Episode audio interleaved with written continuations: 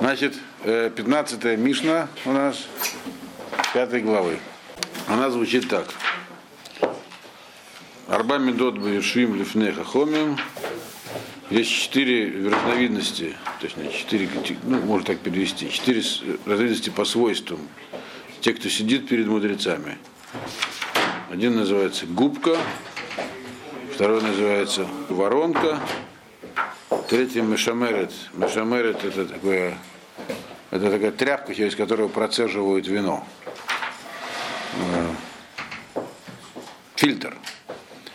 Третий называется фильтр, четвертый называется сито. Значит, еще раз, четыре вида сидящих перед мудрецами. Губка, воронка, э, фильтр и сито. Значит, губка шиву, шиву суфег это коль, который все впитывает. Машпех, воронка, шумахнис, безу, мыцы, безу. То есть в одну сторону входит, из другой выходит, или по-русски говорят, в одно ухо улетает, из другого вылетает. Теперь мешамерет, это самое фильтр, который он пропускает вино, оно остается на нем э, этот самый осадок, шмарим, то есть э, раздавленный виноград. Теперь напа, сито, из нее высыпается мука, такая э, сухая мука, нехорошего не качества, а остается на ней солод, качественная муха. Это то, что здесь написано. В отличие, эта Мишна, она вроде как похожа на две предыдущие Мишны, которые у нас были, на 12 и на 14 Значит, вспомните, что написано в 12 Мишне. Ну, возьмем только 12 для примера. Вроде бы как она с ней перекликается совсем так, так? Так же не может быть. Правильно? Не, стали, не, стал бы, не стал бы нам Раби Игуда писать две одинаковых э, Мишны. Для чего-то он ее привлек. Там было, это на самом деле это последняя Мишна из тех Мишн, которые говорят про, которые занимаются числом 4. Так? Дальше уже пойдут другие цифры.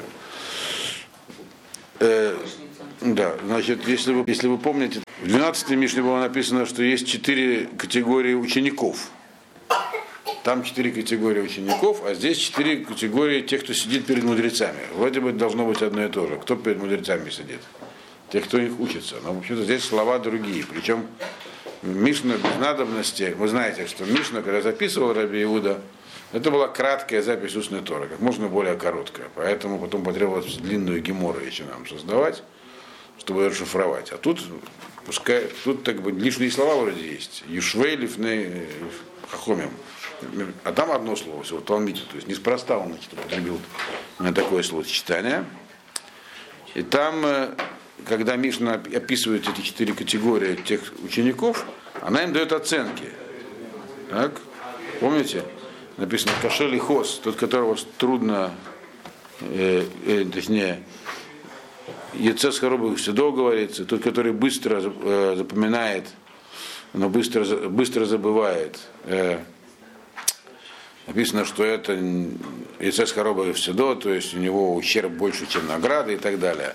Тот, который, которому э, легко дается, то есть трудно, трудно он постигает науку, но э, она из него не уветривается. Там тоже дается ему оценка, его ущерб, э, э, как бы он меньше, чем награда и так далее. В этой Мишне нет никаких оценок. Здесь просто перечислены четыре категории. Явно, конечно, тут аллегория, все, все это аллегория, губки, воронки и прочее. Но они никак не оцениваются. То есть Мишна, нам Раби есть отношение Мишны, то есть своего отношения к этому не передал. Это хорошо или плохо вообще? Хорошо быть губкой, хорошо быть воронкой, или это не очень хорошо? Вот. Поэтому, поэтому по поводу этой Мишны есть очень много разнообразных комментариев. Она такая как бы э, неоднозначная. Ну, вначале нужно значит, э, понять ее простое такое, самое простое толкование. Значит, почему они здесь называются не учениками, а сидящими, а сидящими перед мудрецами? Если помните, еще у нас есть 14 Мишна. Там говорилось про кого 14 Мишне? Арба Медот Бегулхей Бейт Медраж. Те, кто приходит учиться в Бейт Медраж. Это тоже уча, уча, уча, учащие. Это все разные виды учащихся. Те, кто учит Тору по-разному.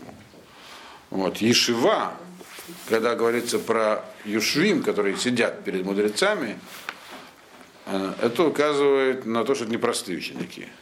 То есть есть начинающие ученики, ученики Талмидим, они называются. Есть те, кто приходит поучиться, это 14-я Мишна, который приходит в Бейт А есть те, кто сидит перед мудрецами. Так было устроено, так была устроена Академия в те времена, и в, и в земле Израиля, и в Вавилонии. Ученики сидели рядами, перед ними выступал э, учитель.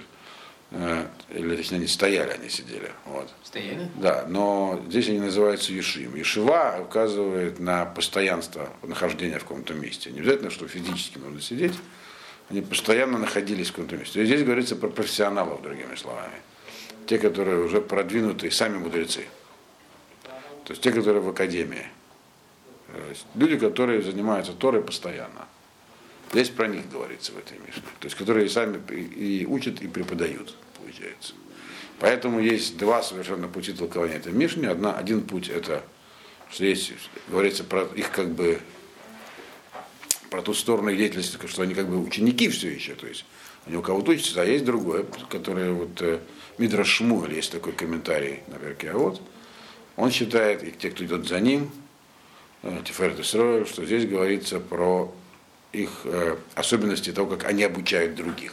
Можно и так, и так эту Мишну понять. Может быть, именно это в виду и имел Раби Иуда э, Анаси, когда он ее так в явном виде записал, чтобы обе стороны изложить.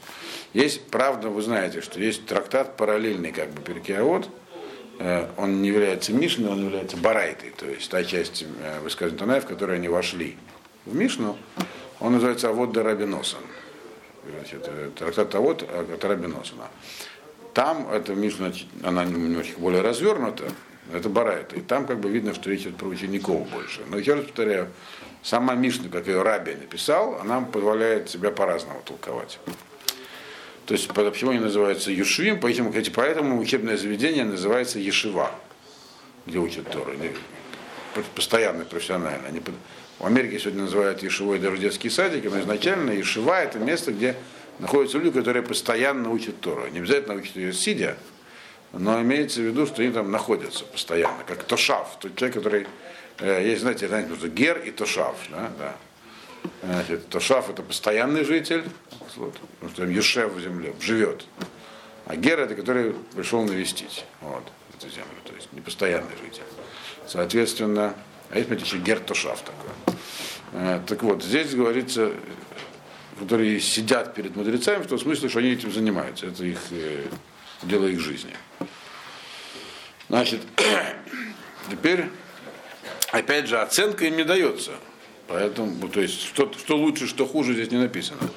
Мы знаем из предыдущих Мишнает, что обычно э, самая, так сказать, лучшая черта считается третьей, а самая плохая четвертой.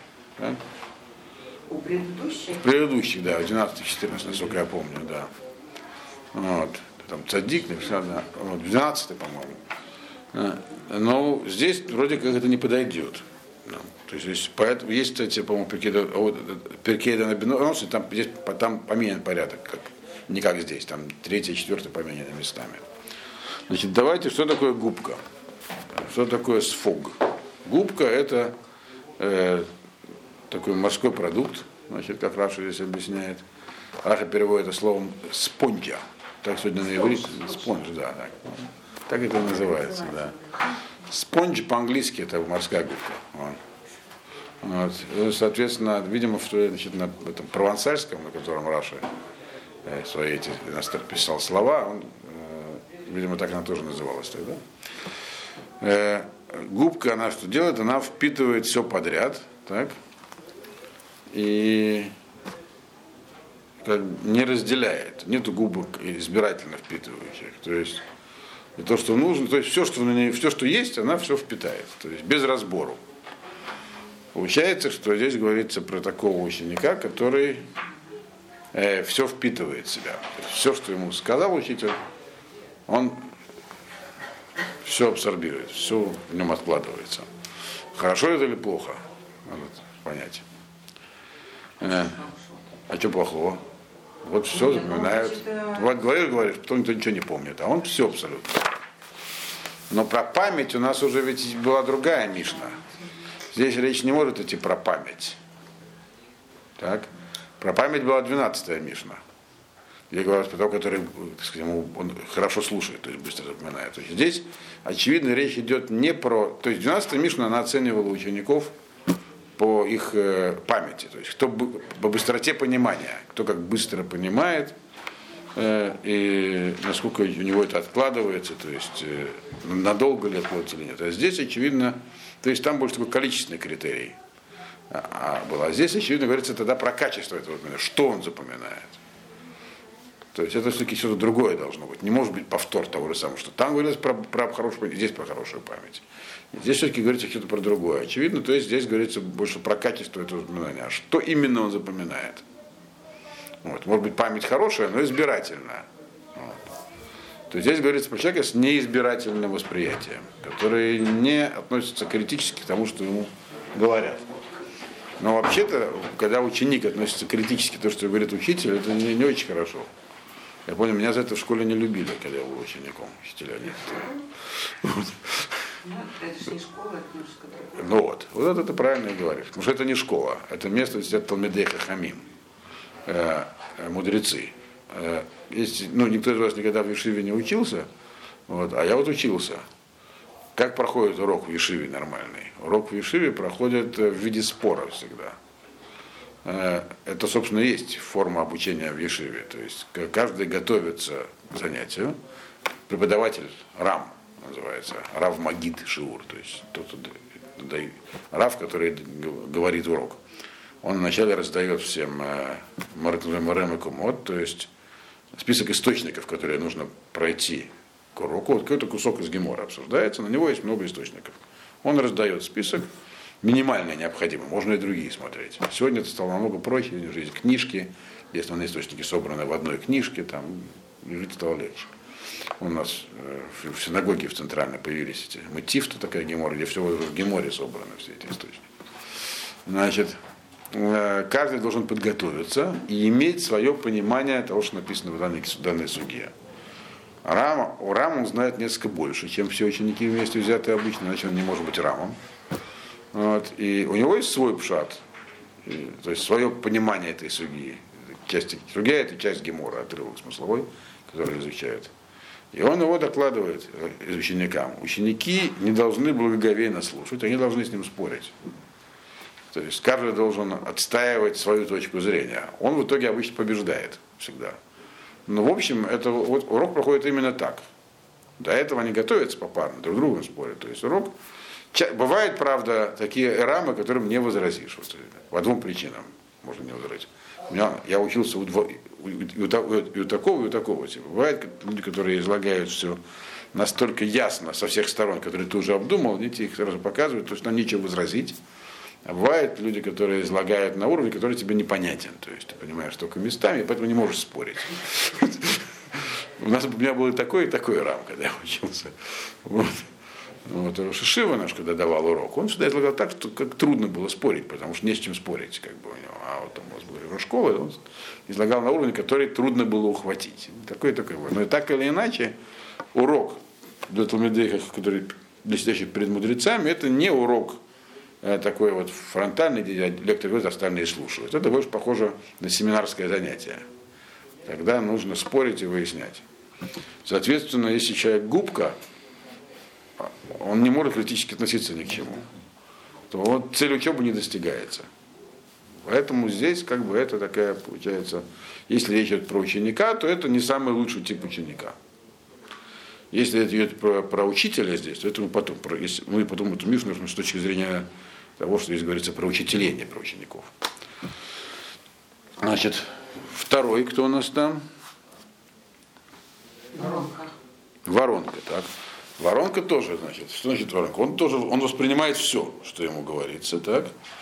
Но он не удерживает это внутри себя. Э, имеется в виду, что губка, она все удерживает. Он все, что ему сказали, у него все отложилось в голове. Есть, э, только это как бы не отфильтрованное и никак не проанализированное им самим. Есть такое высказывание в Геморе, Талмит Хахам Шейн Лодат Невелату Вам Имену Талмит Хахам, мудрец, Торы, ученый Торы, который, у которого нет дата, что такое дата, я сейчас поясню, э, падаль лучше, чем он. Так там написано. Навела это падаль. Падаль. Падаль? Да, падаль. А? Да, лучше, чем он. Вот. Это что означает это высказывание? Тоже надо понять. Что такое дат? Дат вообще так. В общем, это способность э, как бы Да, это принятие. да, способность формулировать. Да.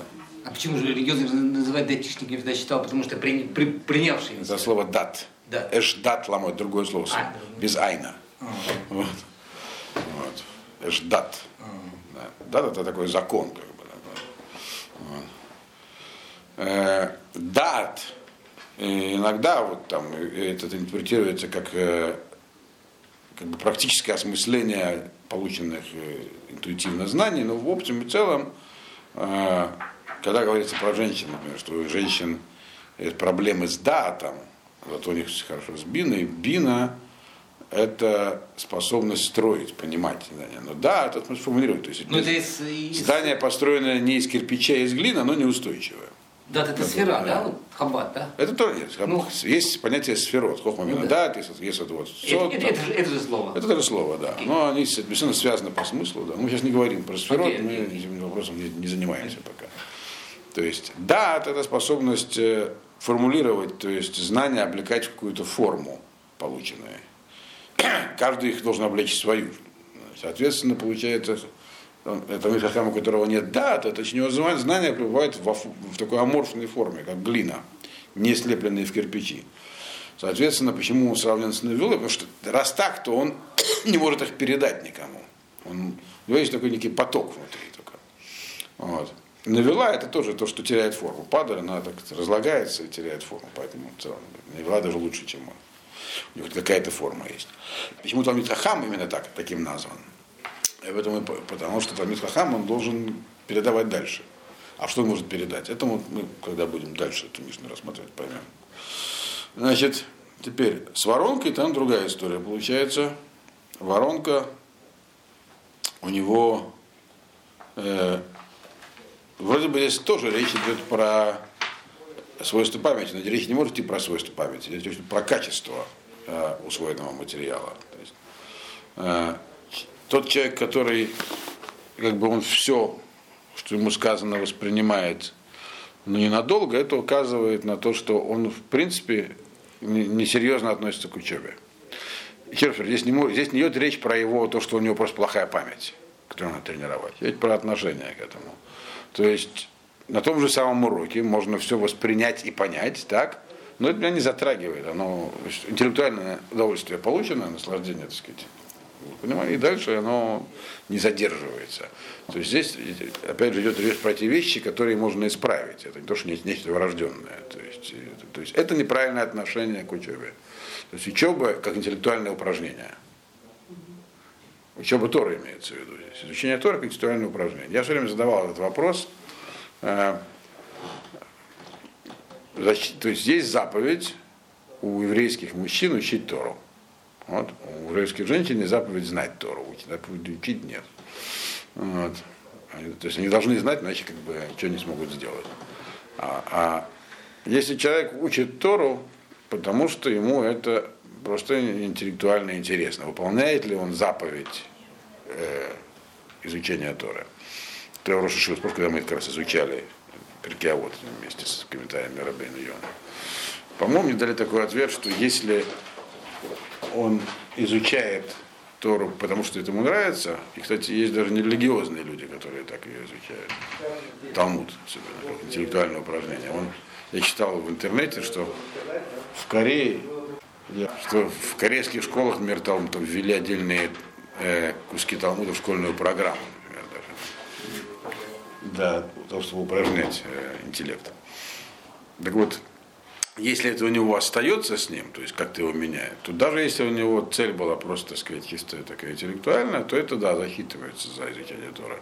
Если это только само по себе, и как бы, как сказать, почитал книжку Акунина, и обычно их забываешь сразу после этого. И, и, вот, и все, на этом все закончилось, тогда нет, конечно, да. Значит, Соответственно, вот этот ученик, который как воронка, вот он, это, это показывает качество его усвоения материала. То есть у него может быть хороший интеллект, он может все усваивать, но тот, который из губка, губка, он хотя бы это в себе удерживает.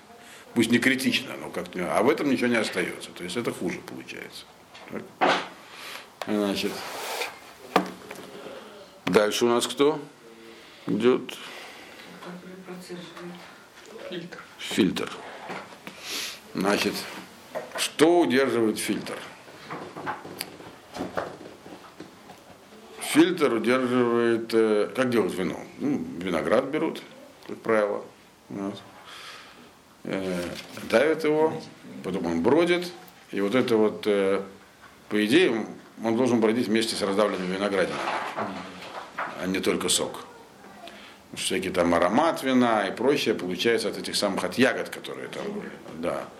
Они, только потом, когда уже он забродил, его отцеживают. И вот эти вот самые, то, что там, то, из чего делался сок, то есть, по идее, можно было бы надавить и сразу отфильтровать. Но так не делают.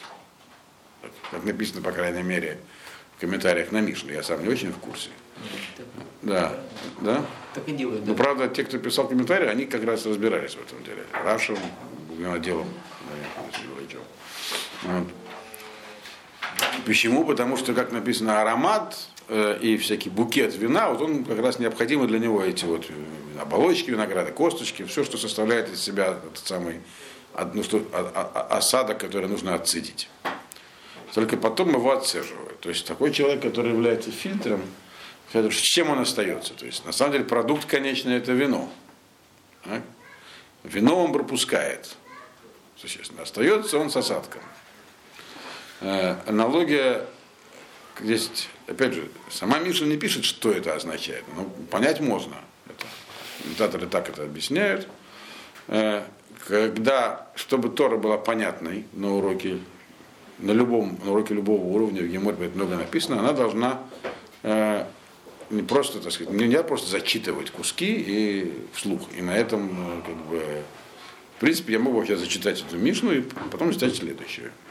Но так бы мало что усвоилось. То есть объяснения, которые даются для того, чтобы Тора стала понятной, они являются адаптацией Торы. Тора должна каждый раз адаптироваться. В каждом поколении, в каждом вообще в любой аудитории есть э, свои особенности, поэтому нужно адаптировать ее к тем, кому ты сейчас ее даешь. На, на одном уровне в одном месте, на другом в другом месте. Для того, чтобы это сделать, есть разные приемы. Рассказываются разные истории, проводятся разные аналогии. Да, Макунина можно, я сейчас вспомнил, что в голову пришло и так далее. Вот. Э, Это, в принципе, вещи, которые необходимы, но они не являются самой Торой. Это то, что ее как бы позволяет, э, дает ей некий аромат, который позволяет ее усвоить. Тот человек, который усваивает только это, то есть э, забавные истории, которые рассказывают, там, майсис, то, что называется. Вот. Есть даже целые течения, которые строятся только из майсис. Вот. Главное это рассказывать майсис. Вот. Я, кстати, когда вот только начал заниматься Торой, я ходил в синагогу тогда иногда, это было совсем интересно.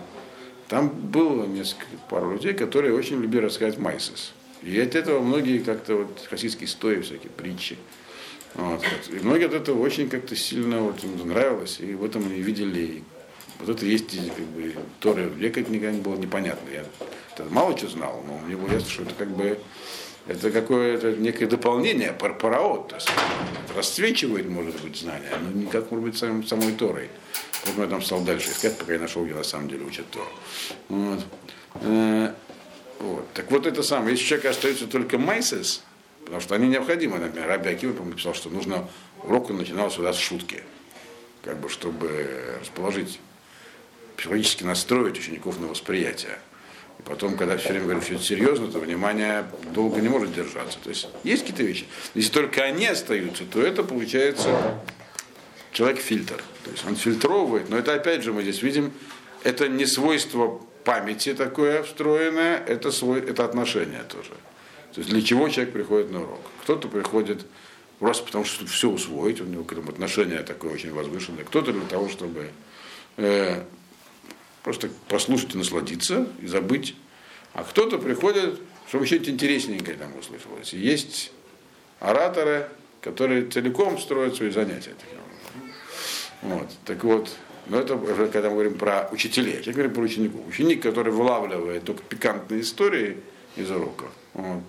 А они всегда есть какие-нибудь. Особенно есть люди колоритно выражающиеся, разговаривают. Это, и это необходимо. Вот. Есть успешные лекторы, преподаватели, может, которых, может, они знают больше, но их невозможно слушать. Вот. Это необходимо. Тем не менее, которые, слушатели, которые только за этим приходят, это, это вот это самое. Получается, что здесь, в отличие от других Мишнайот, вот типа на третьем месте тоже стоит не самая лучшая категория слушателей. Те, которые приходят, приходят не насладиться, а развлечься. Такое тоже может быть. Мы здесь видим, и это говорится про тех, кто профессионально учится, подчеркиваю. Это не про просто слушатели, которые зашли, про Талмидим. Про них таких вещей не говорится. Это те, кто учится.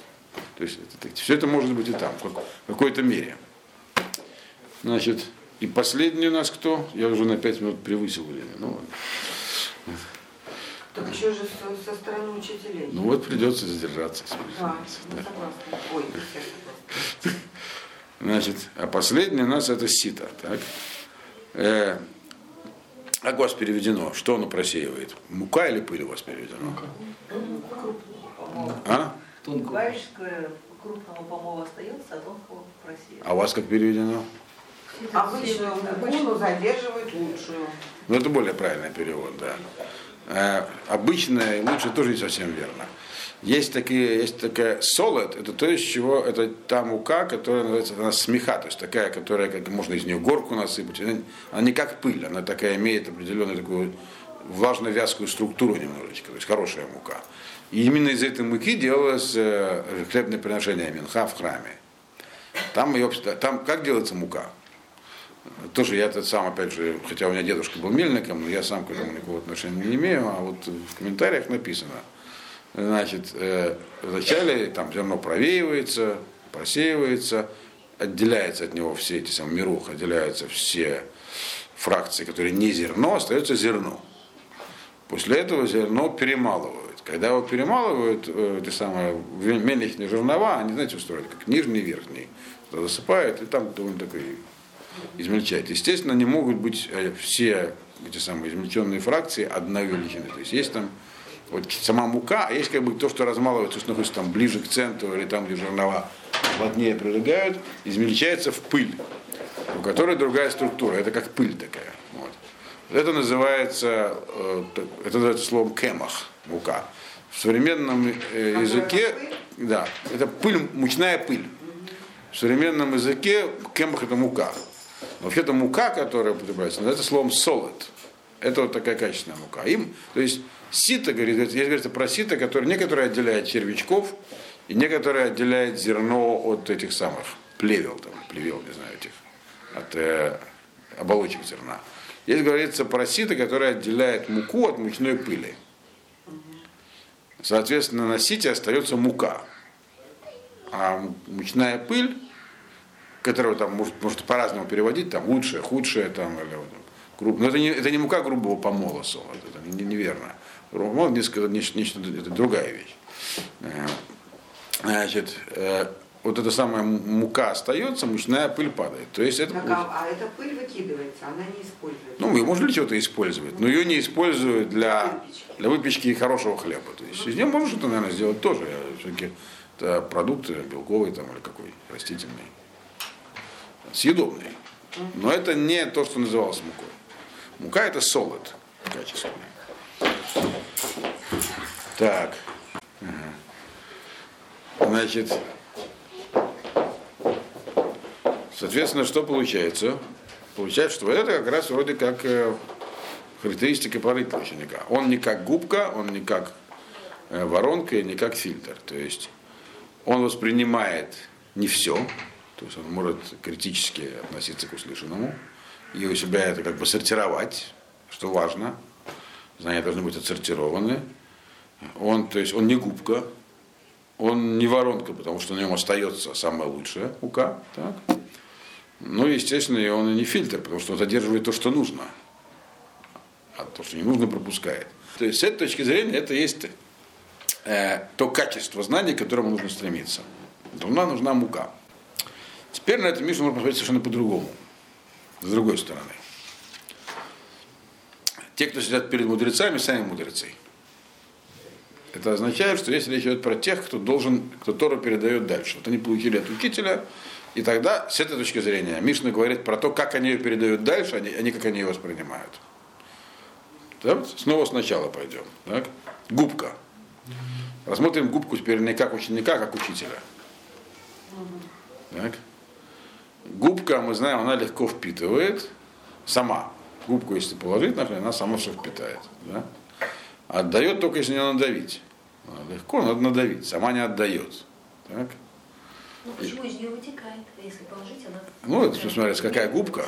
В принципе, Быстро, комментаторы написали, что само не вытекает. То есть здесь есть такая губка, которая морская, не поролоновая. Вот. Поролоновая может и вытекает, если этот полиуретан переспененный какой-нибудь там. Вот. А, а, а это говорится про морскую губку. Из нее само не вытекает. Значит, и впитать она впитает, а чтобы вы, так сказать, из нее это вышло, нужно надавить. То есть это говорится про такого человека, который неохотно э, расстается с полученными знаниями. А почему неохотно? Потому что ему трудно. А, ну потому что все подряд. Да? Он как получает, так и отдает все в перемешку. Когда знания не, когда знания не структурированы, то, то человек может считать, что у него есть знания, но кому-то их передать очень сложно. И это можно исправить. Раз, в этом есть вещи, которые можно исправить, нужно осознать. Вот. Как? Как. Значит, губка это такой учитель, который на самом деле не учитель. То есть он должен учить, он может прочесть, но не- это, кстати, я, я встречался с этим неоднократно, так, э, на практике. Когда на тебя выплескивается колоссальный объем информации, но в итоге он как бы, поскольку сам я точно не губка, вот, как бы остается где-то непонятен. То есть есть даже книги, есть, есть один очень большой раввин, очень большой, который писал, писал такого типа книги.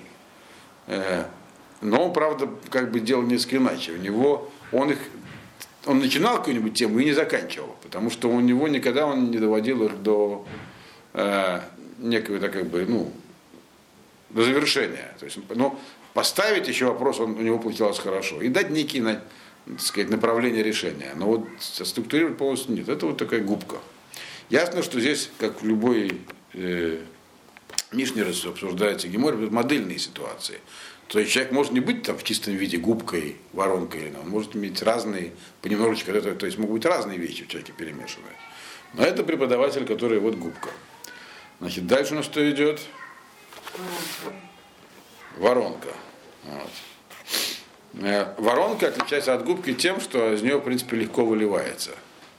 Но, то есть, этот человек не осознает свои проблемы в отличие. То есть, получается, здесь у нас э, сменяется. То есть, человек, который все, что получ, принял, то услышал, и тут же учит другого.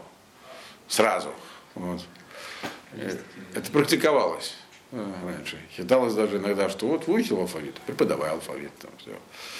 В принципе, для того, чтобы учить, нужно знать намного больше, чем, чем, чем, чем так сказать, э, то, что ты сейчас учишь. Вот. Но этот, э, то есть воронка из него отличается тем, что он тоже в перемешку, не переваривая полученную информацию, сразу выливает ее на головы других. Вот, но охотно. Вот. То есть тот, который губка, он хотя бы не хочет с этим оставаться. Может быть, потому что не хочет, а может потому что понимает, что он э, не может. Но вот есть воронки еще. Попадаются чаще, чем губки, кстати. Вот. Чем губки. Да. Которые охотно выльют на вашу голову любую усвоенную, точнее не усвоенную, не переваренную информацию. Поделится с тобой, да. Причем очень авторитетная, потому что он это, не потому что он такой, он только слышал от Рава там или какой-то. Вот и так прямо тебе это и все. Вот. И про таких еще сказано, что мудрецы должны остерегаться своих слов в перке. Вот, потому что э, если их выдавать информацию не переваренной, то ее от, от- от- от такой информации ученики могут умереть в этом смысле. Отравиться могут. Вот. Значит, надо закругляться. Последний, кто у нас, нет, не, не последний еще. Кто у нас теперь? Фильтр, да? Значит, с этой точки зрения фильтр это тоже нехорошо. Вот. Да, он начинает рассказывать байки. Фильтр тот, кто рассказывает байки. То есть майсис. Вот. Э, Он э, из того, что он знает, он как бы отбирает информацию, которая привлекательна, и только ее и рассказывают. Что-нибудь интересненькое. И так, соответственно, и так и проходят занятия. Это, возможно, хорошо для, для на лекциях для начинающих, на лекциях там, таких вот фронтальных там, раз в неделю, но для учебы это не годится. Ну и последний у нас кто? Сита. Значит, сито должно быть положительное, а все остальные отрицательные. И тогда это вот этот такой, такой подход, он э, как бы получается тогда он параллелен предыдущим, что нет, нет, минуточку. А, нет. Нет, я неправильно вам сказал. Про байки это когда говорили про учеников, которые отбирают байки. Здесь, здесь должно быть, третий должен быть положительный.